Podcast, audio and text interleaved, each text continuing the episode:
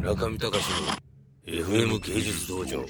まあ、現代における狩人なんですよ中川さんは ちょっと待ってください一言で言うと彼にとっては井の頭公園とてかいうか中央沿線のオシャレショップとかあとなんか戦国ちょっと待ってあちょっと待ってあの戦国戦国のソロライフ喫茶とかがちょっと待ってくださいあの彼にとっては森なんですよちょちょちょっとそそれはそそろそろまずくなそそれそろそろやばこの前そ聞いたそろそろやばくなってき中た川さんのことなんだそそろれそろやばくなってきたそうそうですちょっと待って中川さんのことですよここ P ですちょっと待ってくださいちょっと待ってくださいなんかちょっと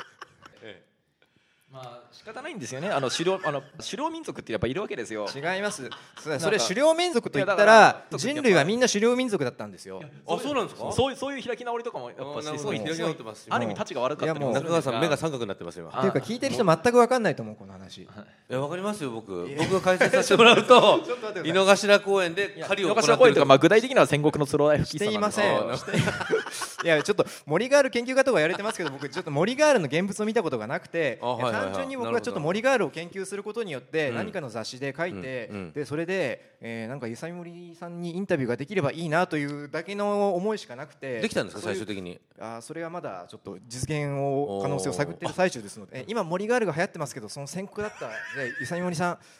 どうですかみたいなちょっとどうですかっても本人わかんないんじゃないです かいやた単純に単純にもう僕はもうね、もうミモリンと話したいだけなんですけれど、妙理 あしま った、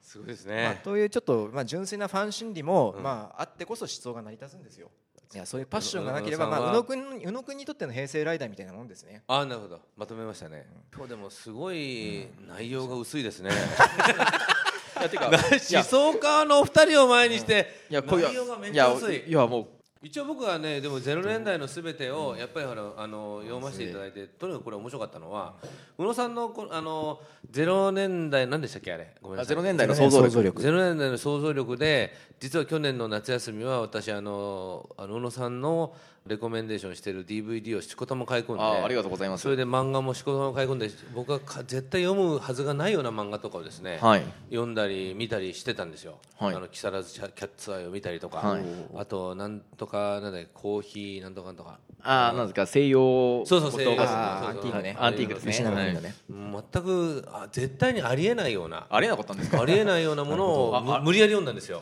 素晴らしいですねそうそうしないとあのあの宇野さんの話は面白そうなんだけど分か分かれないのが悔しいと思って、はいで読んで、まあ、そう下地があったんでこの「ゼロ年代のすべて」なんかっていうのは、まあ、若干面白おかしくはい読ませてもらいましたし、そういうものがあってなんかあの「エヴァンゲリオン」批評もあのファイナルクリティカルライドではあありましたねはい結構ありましたけど、東さんとかたちのそのオンタイムの「エヴァンゲリオン」批評と、はい今の「エヴァンゲリオン」批評のやっぱりこうあの面白さのず度合いっていうのがやっぱり今の方が僕結構冷めてて、冷めててっていうかまあ俯瞰してる状況があって、まあはい加えてその作品そのものも俯瞰されてるっていう意味で、はい入れ子の構造がすごい面白かったんで、はい僕としてはまあね今日内容が薄いような気がしますけれどもこのラジオ番組、はい実はこの二人内容が濃いので、げ思想地図のまあ思想地図の第4号ボリューとム4の、えー特集想像力、で NHK、えー出版出版から出ていて私もあの出させていただいてますけれどもそいれやとその説はお世話になりましたありがとうございます。それとあの宇野さんが編集されているプラネッツのスペシャル2010ゼロ年代のすべてっていうのをまあぜひねぜひ読んでいただかないとしょうがないですよね。まあそうですねんはいまあなんか全然身のあるちょっと思想的な話をできてなかったでもやっぱりこうあれだねあの 宇野さんはこう見た目が怖いからさ。話も怖いもんね、だけどこう本当はいい人だっていうんできっとみんな人好きするんでしょう多な分ねあれなんですよ僕本当に結構ガチな話に、僕電車でおばあちゃんに席とか譲ったりしてる しあの道にゴミとか落ちてたら割と拾う人間なんです よその他声を大にして言いたいなるほど何しいていやきたそいうそうだから内実はすごくいい人なんだけど第一印象がすごく悪いんで悪いっていうのは見た目が悪いとかじゃないあーです傷つよ怖いいたな怖いも怖くないでんすよめっちゃ怖いですよ目つきめっちゃ怖いもんクローズゼロみたいだもん本当に